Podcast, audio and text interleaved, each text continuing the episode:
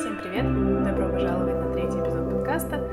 И прошло несколько часов после того, как я выступила на конференции Progress.me, хотя для вас прошло уже несколько дней, я думаю, с учетом монтажа.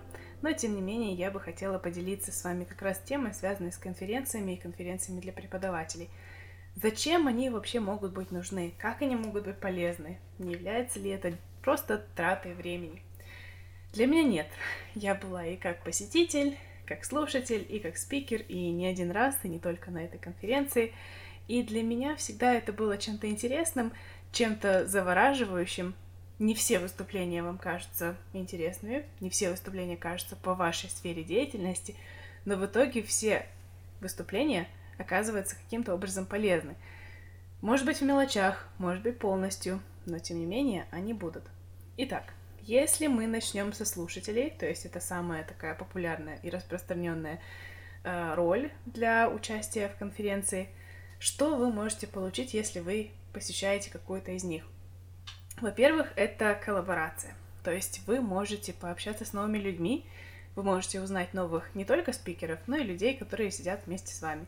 Если это конференция онлайн, вы знаете новых спикеров, вы знаете новых людей, которые в чате вместе с вами. Вы можете пообщаться, найти их профили, э, посмотреть, чем они занимаются. И также выступление может очень сильно зацепить вас, и вы можете просто подумать, кто этот спикер, почему я до сих пор о нем не знаю. Я видела такое вчера, мне было очень интересно за этим наблюдать, так как я знаю спикера уже много лет, а здесь человек о нем впервые услышал. То есть это какая-то, видимо, ошибка сознания, что если ты знаешь, то значит и все знают. Но оказывается нет. Так что участие в таких конференциях поможет вам познакомиться с новыми людьми, с профессионалами в этой сфере. Мы говорим сейчас об ELT, да, сообществе преподавателей английского, и это очень интересная вещь, в принципе. Вторая вещь, которая вообще-то у нас основная, это развитие. Здесь есть какая-то информация, какие-то данные, либо какой-то, возможно, стиль выступления — вещи, которые вы можете использовать на уроке, которые вы раньше не использовали, которые вы не слышали, ну или, в принципе, про подход. Я знаю, что есть многие спикеры, которые говорят о том, как зарабатывать больше. Кто-то из спикеров может поделиться методическими наработками. И это все оказывается очень полезным, хотя у спикеров есть совсем немного времени. И самое главное, что эти все параметры, они заключены вот в один такой большой моток всего, и вы можете просто вытащить для себя то, что вам нужно, а потом дальше выбрать, следует ли вам идти этим путем или нет. Также вы сразу видите результаты этого человека, как у него это все получилось и так далее. Я вообще говорю без имен, возможно, так воспринимать сложнее, но тем не менее для меня это какая-то интересная вещь. Теперь посмотрим со стороны спикера. Спикером я тоже была несколько раз, и на нескольких конференциях, и очно, и онлайн. И в любом случае я так или иначе становилась слушателем. То есть я участвовала сама, и я слушала, как выступают другие. Но ощущения при этом складываются немножко другие, потому что если у меня была фамилия на я, и в одной конференции э, я была просто последней, и все это время, пока я слушала других, а нас было очень много, мне просто вот не воспринималось ничего в голову, и поэтому я просто сидела и ждала. Это один вариант развития. Второй вариант развития — это если вы не волнуетесь, вы не стрессуете, и вы можете спокойно наблюдать за вашими коллегами, за их выступлениями и сравнить их с собой. То есть, насколько хорошо выступаете вы и чего, чему вы можете поучиться у ваших коллег. Не только в методике, повторюсь, но также и в э, практике этих публичных выступлений.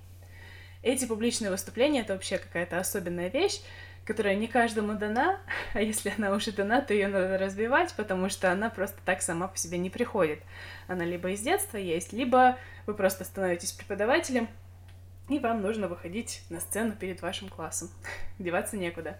Но здесь немного особенная атмосфера. Вы выступаете через вот призму преподавателей, и через свои преподавательские глаза вы можете увидеть какие-то те вещи, которые могут быть вообще э, из ряда вон выходящие. Поэтому очень полезная вещь. Вы можете увидеть себя, можете получить немного критики, а может быть много, кто знает.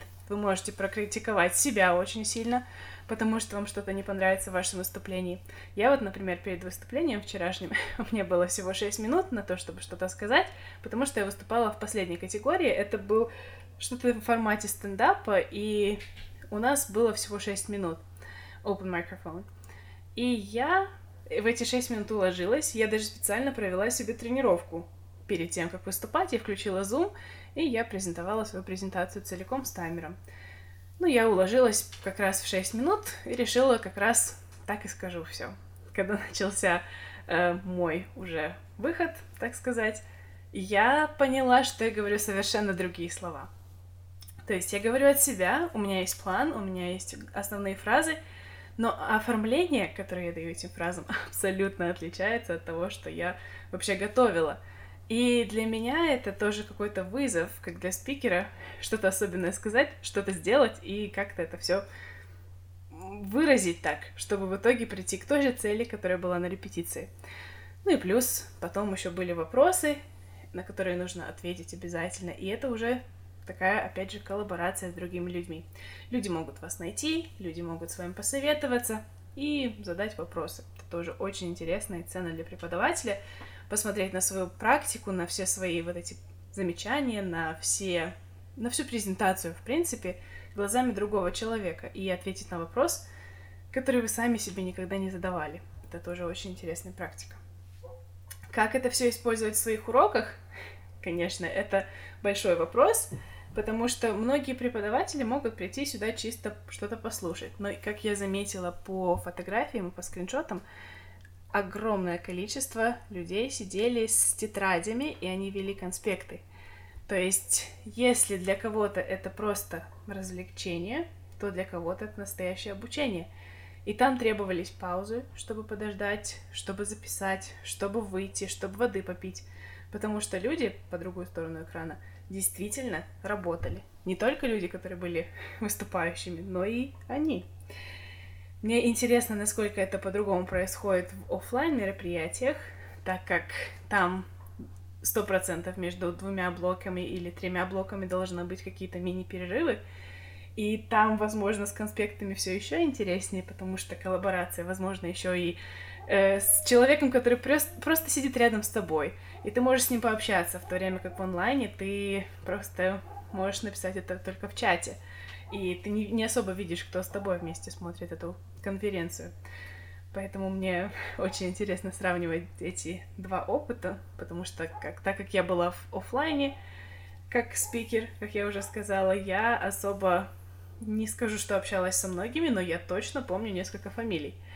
И это значит, что у меня была какая-то коллаборация. Я потом даже узнала, что этот человек э, родственник моего родственника, и так что да, в любом случае вы будете встречать новых людей и с ними общаться. Это очень полезно, особенно если вы будете думать о том, что это привносит вас и в, во всем комьюнити, в этом преподавательском, немножечко вот такой объединенности. То есть это не профсоюз, это не что-то такое, э, что-то государственное или антигосударственное. Нет, это что-то просто душевное. То есть все преподаватели могут объединиться ради одной цели и просто обсудить одни и те же вещи. А вот как это потом использовать, это уже каждый решает для себя сам, вариантов просто множество. И один вариант развития событий, который я заметила, это для многих вот эта куча разной информации. Если один спикер выступает 30 минут, второй там 10 минут, и у всех разная тематика, все достаточно разрознено, и у многих выступает или наступает такой период, когда они не совсем понимают, как что с этим вообще делать, раз оно все такое разное. Кто-то говорит про одну сферу, кто-то про другую. И вот, несмотря на то, что большинство конференций делится на блоки, то есть блоки саморазвития, блоки преподавания, либо блок э, блогинга, так скажем, и продвижения себя, и блок методики. Несмотря на это все, внутри все делится очень сильно. Кто-то говорит про высокие уровни, кто-то говорит про детей, кто-то говорит про группы, кто-то про индивидуальные, кто-то про экзамены. И среди слушателей обязательно будут люди, которым это вообще не интересно. В чем вообще смысл? Так вот, если вам это не интересно, возможно, вы просто в ту сторону не, не копали. Возможно, там есть что-то, что вы можете использовать для себя. Я, например, помню, в прошлый раз смотрела выступление Скотта Торнбери прошлом году, опять же, в той же Progress Me, и там было что-то про достаточно начинающие уровни, про важность повторения. Я до сих пор это помню, потому что до этого мне казалось, что взрослые люди, э, повторять им несколько раз не стоит ничего, вообще, в принципе, они будут немножко раздражаться, но сейчас, помимо CCQs и ICQs, я решила проверить после этого выступления, и оказалось, что действительно какие-то повторения, даже повторения прям того же упражнения, просто с другими инструкциями, уже помогают усвоить какую-то лексику лучше, чем оно было раньше. Несмотря на то, что его выступление было достаточно про низкие уровни, как мне сейчас помнится. Итак, Эту информацию вы можете всю использовать, сохранить для себя, можете подписаться на этого человека, который был спикером, если вдруг вам что-то очень сильно понравилось, так как этот спикер сто процентов говорит об этой теме больше. То есть он презентовал вам такую маленькую вещь из своей головы, которая у него есть постоянно. А он об этом думает, и он такое презентует. То есть, если человек говорит про экзамены, то значит, он знает про экзамены чуть-чуть больше, чем он вам рассказал. Мое выступление было как раз про экзамены, про IELTS, как к нему готовиться, и как преподавателю готовить, если остается совсем мало времени. И я понимаю, что я бы могла сказать намного больше, но у меня было всего лишь 6 минут. Поэтому я пригласила участников на свой вебинар бесплатный, где я буду как раз рассказывать об оценивании.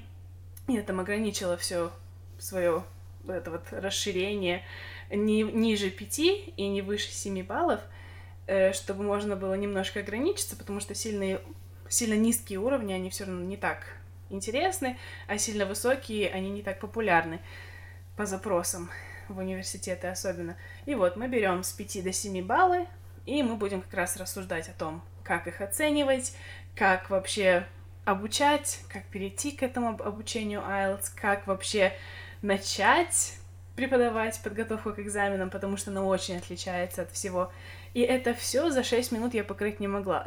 Поэтому я просто оставила свой промокод и пригласила людей. И я заметила, что пришло очень много людей, которые разделяют мои интересы, и которым действительно интересно то же самое, что и мне. И эти люди тоже либо хотят начать преподавать IELTS, либо они хотят усовершенствоваться, либо они хотят узнать что-то просто послушать, сделать еще один небольшой вебинар для обмена опытом. Это тоже хороший вариант. Поэтому вот так, это примерно все, что я хотела сказать. Мне просто было интересно порассуждать и опубликовать эту информацию. Печатать такой огромный текст не было бы смысла. Я рада, что существуют подкасты. Увидимся в следующий раз и до встречи!